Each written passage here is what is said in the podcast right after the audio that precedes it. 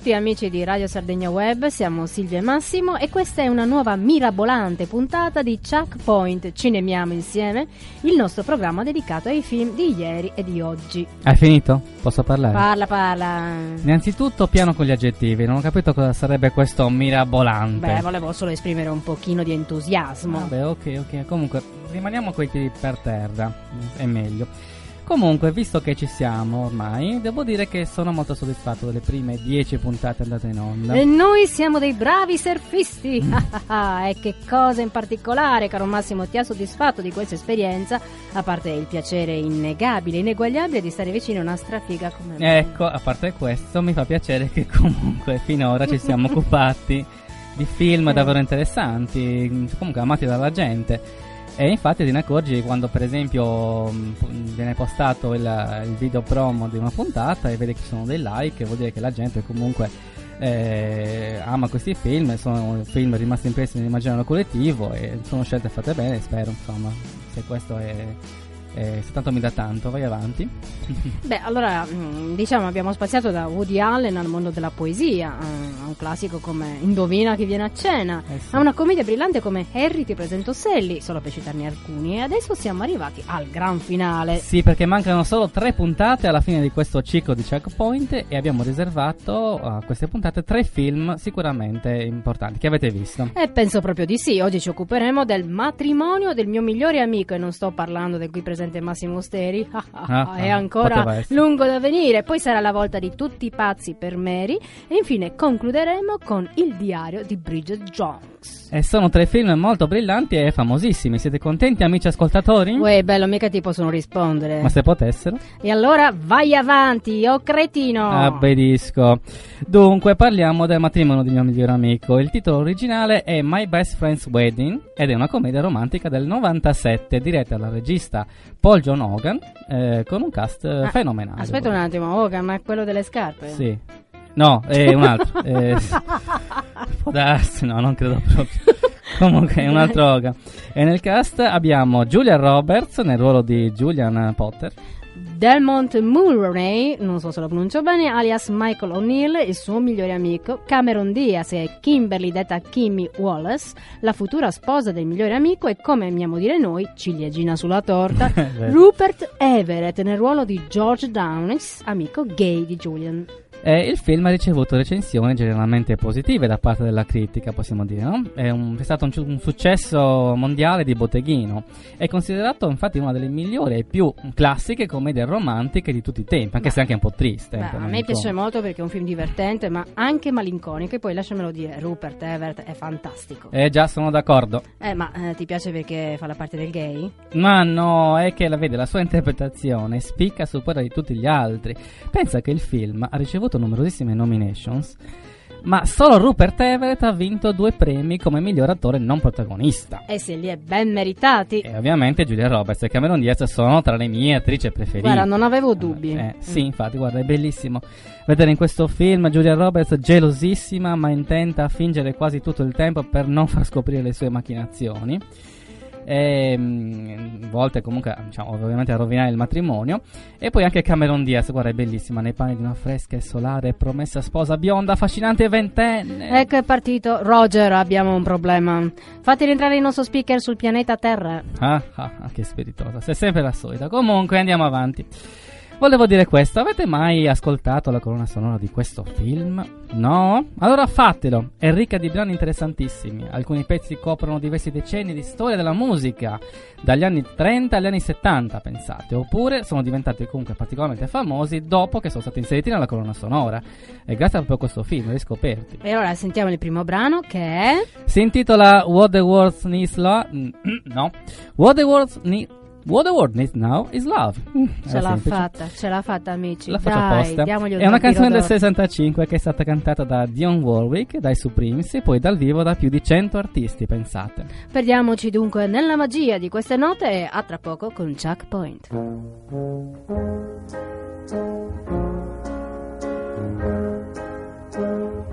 What the world needs now is love, sweet love.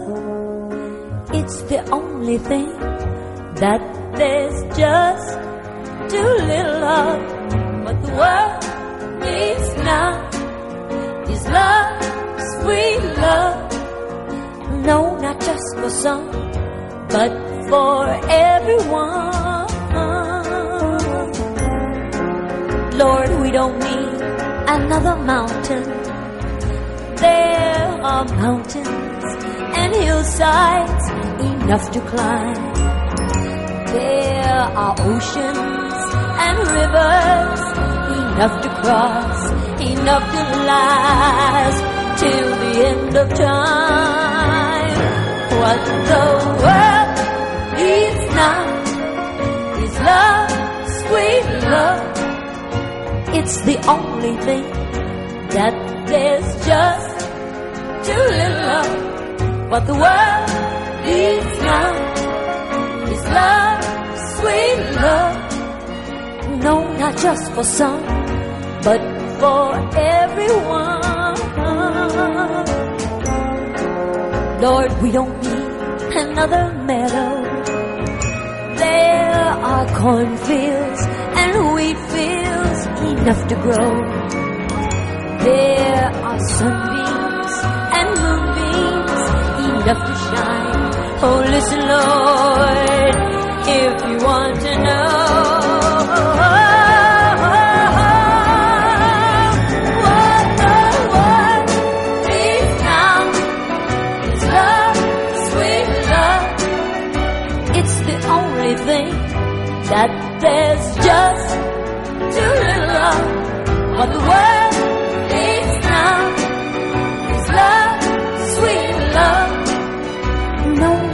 for some,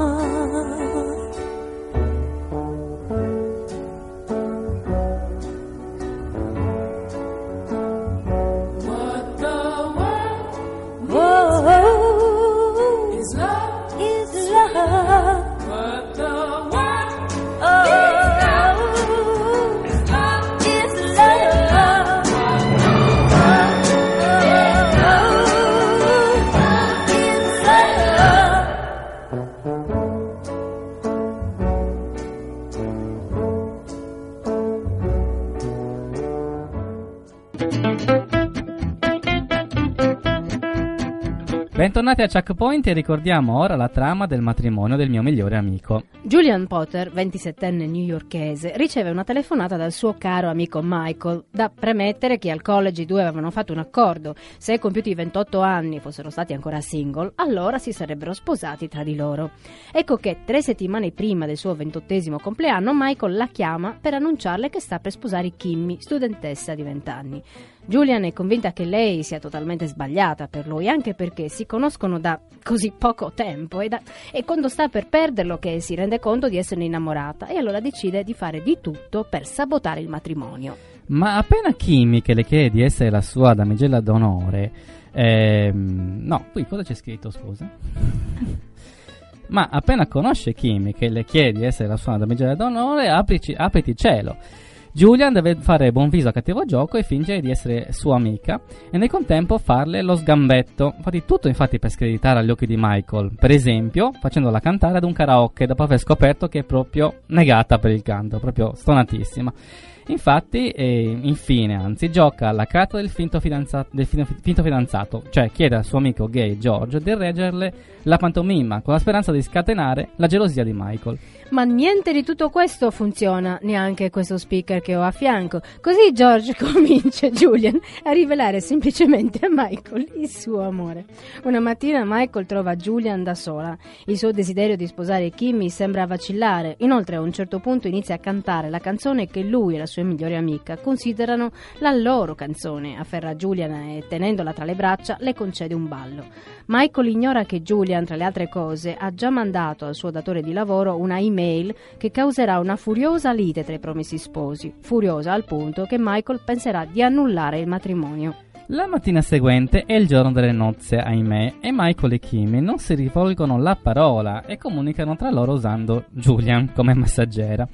E però si amano ancora, si amano tanto dopo tutto e Julian sfodera finalmente l'ultima arma, cioè confessa a Michael di essere innamorata di lui.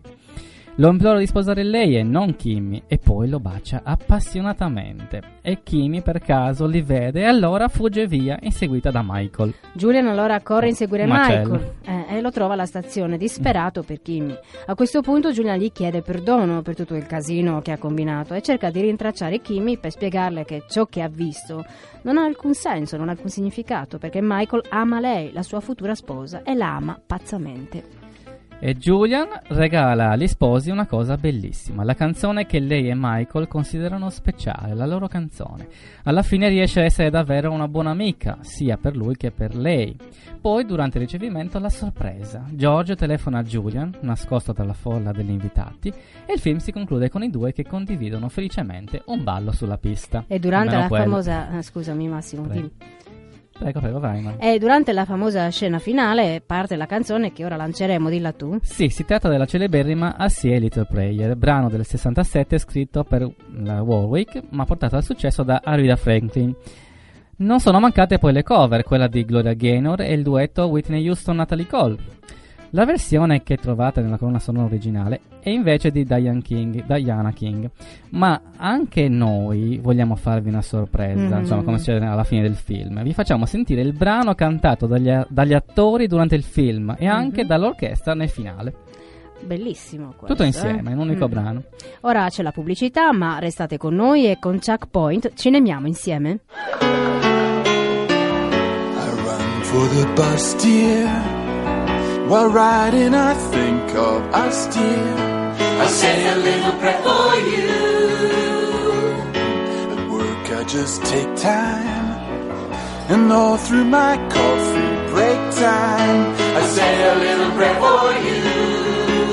Forever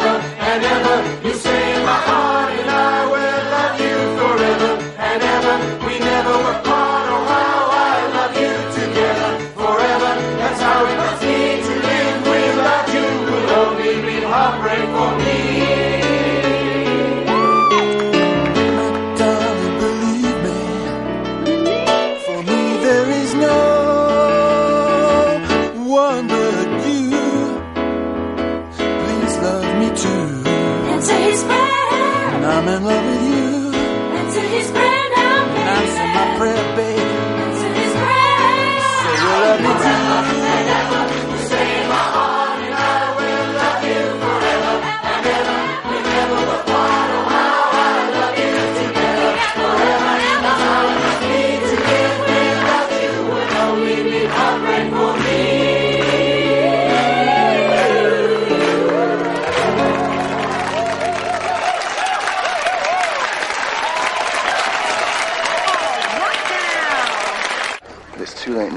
George, I didn't tell you my dress was lavender. Suddenly, a familiar song. The moment I wake up. Then you're off your chair in one exquisite movement. Wandering, searching, sniffing the wind like a dappled deer. Has God heard your little prayer? Will Cinderella dance again? And then, suddenly, crowds part. And there he is. Sleek, stylish, radiant with charisma. Bizarrely, he's on the telephone. But then, so are you. And he comes towards you. The moves of a jungle cat. And although you quite correctly sense that he is like most devastatingly handsome single men of his age are, you think, what the hell? Life goes on. Maybe there won't be marriage. Maybe there won't be sex. But by God, there'll be dancing.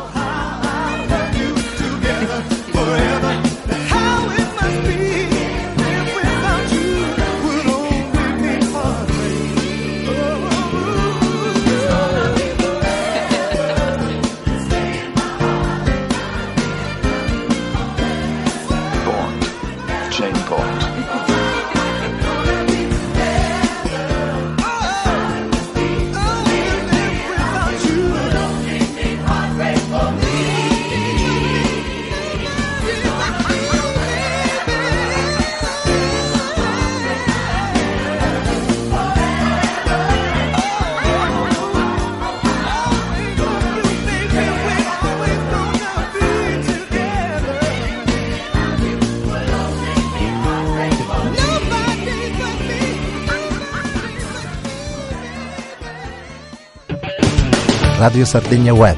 Resta in ascolto.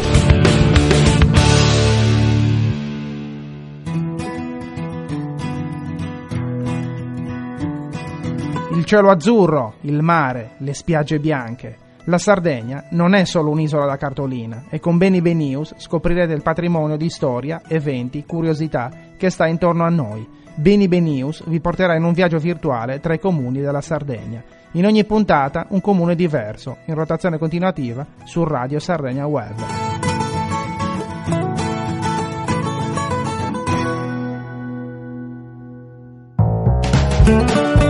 Stella, la valigia è pronta, cosa ci manca? Ma come cosa ci manca, Andrea? Vuoi andare in vacanza senza prima ascoltare una nuova puntata di Andausu Let's Go? Andhouse Let's Go, il programma che con le sue informazioni, itinerari e curiosità vi porterà in giro per le capitali del mondo. Quando ascoltarlo? Tutti i giorni, ogni 4 ore, una nuova capitale su Radio Sardegna Web. Ma chi lo conduce? La vostra Stella? E il vostro Andrea. Seguiteci!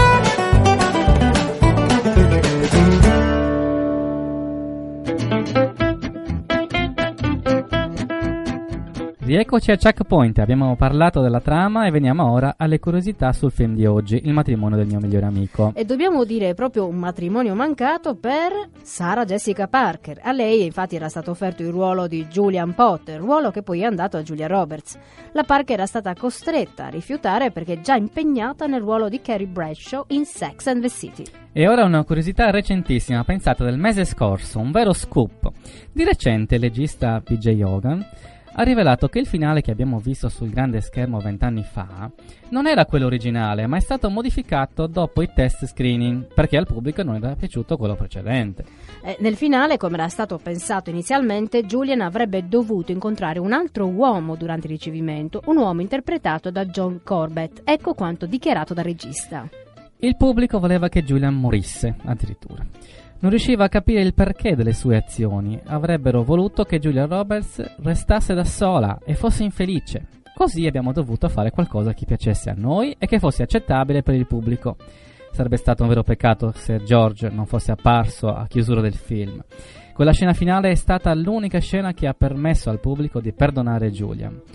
Quegli ultimi 5 minuti hanno davvero dato senso a tutto il film. E un altro personaggio modificato è stato quello di Rupert Everett. A riguardo il regista ha detto: Lo abbiamo ampliato. Ogni volta che Julian parla con lui, gli spiega i motivi per cui compie quelle terribili azioni e lui, lui si comporta come se fosse la sua coscienza, una specie di grillo parlante per Pinocchio, in sostanza. Esatto. E udite, udite, nel 2015 è stato annunciato un clamoroso, un clamoroso remake in salsa cinese di questo film. Diretto da Alexi Tan con la sua Play Productions, il remake ha come protagonisti una serie di stelle cinesi. Shu Qi, Fen Chao Feng, Song Chang, conosciuta come Victoria Song, e Ye Ching, visto come mastico il cinese dopo aver parlato con cinesi al lavoro. Lo mastichi come un chewing gum, bravo. e che dire della trama? È praticamente la stessa, altrimenti non si chiamerebbe remake. I giornalisti Gu, io sbaglio qui, correggimi Gu Ya. tu, Gu Ya e Lin Ran sono cresciuti insieme e sono migliori amici. Un giorno Lin Ran chiama Gu Ya, mi sto incasinando, per annunciarle le nozze con una ragazza cinese conosciuta nel Regno Unito. Solo a questo punto Gu si rende conto di amare l'amico e quindi vola a Londra per conquistarlo prima che si compia il fattaccio. Esatto, e passiamo alla critica. La critica è d'accordo nel lodare le interpretazioni e la colonna sonora.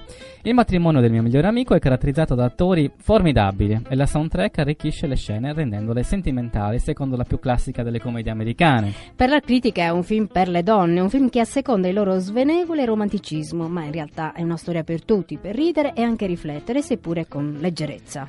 E il ritratto di donna che ne viene fuori infatti è quello di una vincente, una che decide di perdere consapevolmente la battaglia per vincere la guerra, che perde il suo presunto amore per compiere la più importante delle conquiste, conquistare se stessa. E se non è bello questo concetto, eh. Esatto. E ascoltiamo ora il terzo brano. La canzone è The Way You Look Tonight. E ve la facciamo sentire nella versione specialissima di Tony Bennett in duetto con la bravissima Faith Hill. Restate inchiodati a fare quello che state facendo, noi torniamo tra poco con Chuck Point.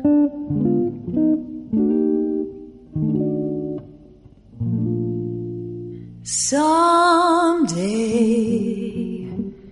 when I'm awfully low, when the world is cold. I will feel a glow just thinking of you and the way you look tonight.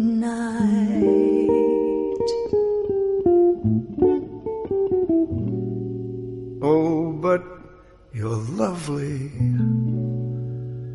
with your smile so warm and your cheek so soft. There is nothing for me but to love you just the way you look tonight.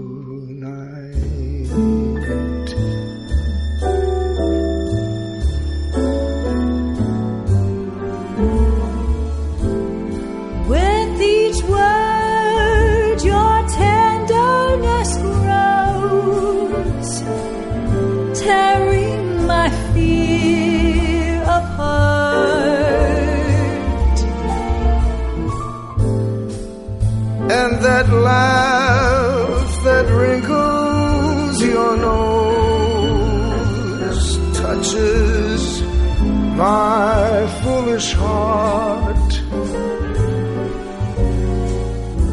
Lovely, never, never change. Keep that breathless charm. Won't you please arrange it? Cause I love you just the way you look tonight.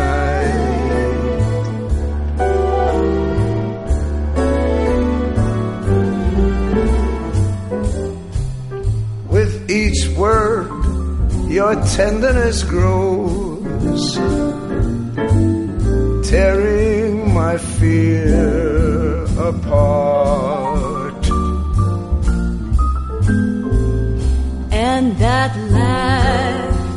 That wrinkles your nose touches my foolish heart. Lovely, never, never change. Keep that breathless charm. Won't you please arrange it? Cause I love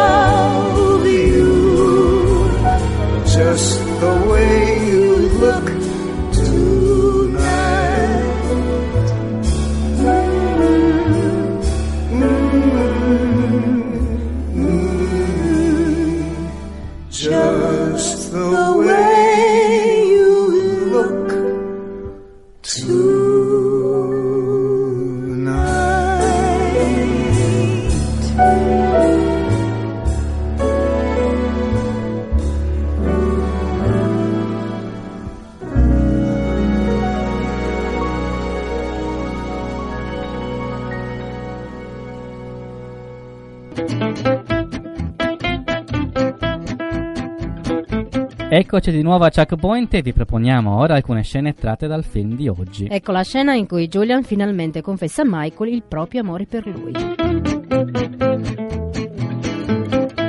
Oh, se non ci fossi stata tu, avevo perso la testa. Eh già, capita. Hai un minuto? Che c'è? Eh, devo dirtelo in fretta e subito, prima, prima che mi scoppino le coronarie, allora tu non lo sapresti più, invece devi saperlo. È la cosa più stupida, la cosa più stupida che abbia mai fatto in vita mia. Anzi, è talmente stupida che non posso dirtela. Oh, ma devo dirtela. Ma che succede? Michael, io ti amo. Ti amo da nove anni, ma ero troppo presuntuosa e spaventata per capirlo. Beh, ora ho solo paura e così mi rendo conto perfettamente che è il momento meno opportuno, ma avrei ugualmente un immenso favore da chiederti, Michael. Scegli me, sposa me, lascia che ti renda felice. Oh, così sembrano tre favori, vero? E ora la scena successiva, Kimi ha visto Julian e Michael baciarsi e fugge via. Michael la insegue, Julian insegue Michael e chiama George. Andando di male in peggio. Ecco che cosa ci si guadagna a dire la verità. Anche solo una parte. Avere quello che uno si merita non è giusto. Ma dove sei? Ho rubato un furgone a un fornaio e sto inseguendo Michael per Michigan Avenue. George, è tutta colpa tua. Io, io gli ho detto la verità, gli ho detto che l'amavo e l'ho baciato. E guarda cos'è successo. Jules, una domanda. Quando hai baciato Michael, anche lui ti ha baciato. Come sarebbe? Eravamo bocca a bocca. Voglio sapere se in quel bacio c'era qualcosa che ti faccia sperare in una felice conclusione della caccia. Non ho potuto appurarlo, siamo stati interrotti. Chi vi ha interrotto? Kim ha rovinato tutto e Michael, per inseguire lei, non ha potuto rispondere. Michael insegue Kim? Sì, E tu insegui Michael? sì, E chi è che insegue te? Nessuno. Capisci? Lui vuole Kimmy. no! Sì, Jules, non è te che vuole. Senti, maledizione, il matrimonio è oggi alle 6. Hai ancora un piccolo ma sufficiente spazio di tempo per fare il tuo dovere. Ed ecco la scena seguente in cui Julian rintraccia Michael alla stazione. Ho una confessione da farti. Un'altra confessione. Rispetto a quella di amarti, questa è ancora più terribile. La lettera che Walter ha mandato al tuo capo, l'ho scritta io. Sono una delinquente. Ma sei impazzita, Jules, sei diventata completamente pazza. Oddio, Jules, ma come ti è venuto in mente? Michael non doveva essere spedita. Volevo solo che ti, arrabbas- ti arrabbiassi con Kimmy. Ecco, non ho fatto che azioni subdole, spregevoli e neanche particolarmente ricche di fantasia da quando sono qui. Io volevo provare a conquistarti, a riconquistarti. Ma questa non è una giustificazione. Sono feccia di fogna. Anzi, peggio ancora. Sono il fungo che si nutre della feccia di fogna. No, peggio. Sei il pus che infetta la mucillagine, che deturpa il fungo che si nutre della feccia di fogna. E in fondo, però, ti ringrazio di amarmi così tanto. Per me è molto gratificante. Per ora sono sempre un fungo. Beh, questo si sapeva. E ora la famosissima scena finale in cui Julian è al matrimonio tutta sola e Giorgio di nascosto la chiama. Pronto, George? Ciao, splendore, ti diverti? Non particolarmente, però ho fatto quello che dovevo. Sei riuscita a separarli? No, gli ho detto addio. Brava, sono fiero di te. E se ballassi lo sarei ancora di più. Ho grandi progetti a riguardo. Tu dammi 30-35 anni e vedrai. Mm, il tormento, la bruciante sconfitta, la Susan Hepburn della situazione. Ti vedo là, da sola, al tuo tavolo, con il vestito lavanda. Ti ho detto che ho un vestito lavanda? I capelli raccolti, il dolce ancora intatto, e forse con le dita che tamburellano sulla tovaglia di lino, come fai sempre quando sei molto giù. E magari ti guardi le unghie e pensi, Dio, se invece di tante macchinazioni fossi andata dalla manicure. Ma è troppo tardi. George, non ti ho mai detto che il mio vestito è lavanda. E ad un tratto una nota canzone. E tu ti alzi dalla sedia, commovenza leggera, sorpresa, cercando, fitando il vento come una gazzella. Dio ha ascoltato la tua preghiera, Cenerentola danzerà ancora, ed ecco, all'improvviso, la folla si apre e appare lui, bellissimo, elegante, raggiante nel suo carisma. Stranamente al telefono, ma del resto anche tu. Allora viene verso di te con il passo agile di un felino, e benché tua ragione intuisca che gay, come la maggior parte degli scapoli di sconvolgente bellezza della sua età, tu dici: Ma che diavolo, la vita continua, forse non ci sarà matrimonio, forse non ci sarà sesso, ma per Dince ci sarà almeno il ballo. Vieni qui, Bond, James Bond.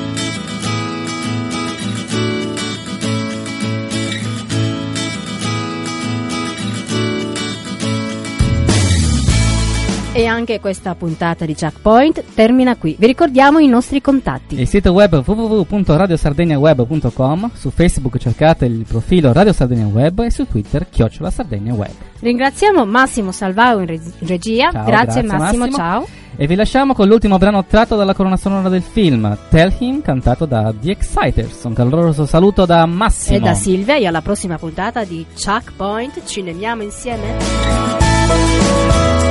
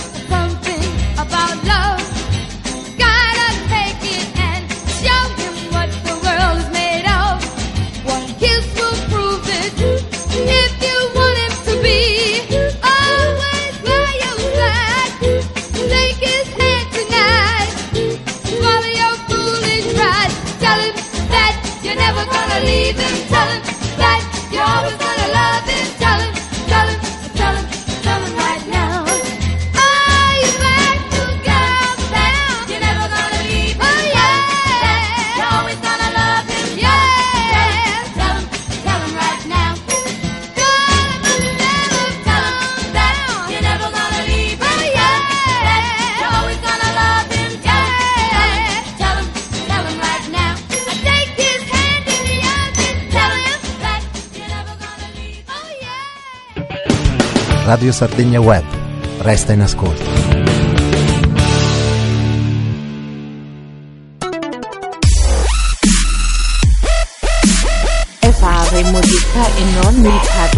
Ogni giovedì alle 19 e in replica il sabato alle 15 non prendete impegni perché va in onda a fare musica e non i padroni. Vogliamo darvi informazioni alternative a ciò che è il luogo comune nella musica e farvi scoprire anche nuovi artisti. Volete il vostro brano in onda? Mandateci una mail su radiosardegnaweb chiocciolacsmwebmedia.com E iscrivetevi al nostro gruppo Facebook. Giovedì non prendete impegni. Vi aspettiamo su E fare musica e non i padroni. Radio Sardegna Web. Resta in ascolto.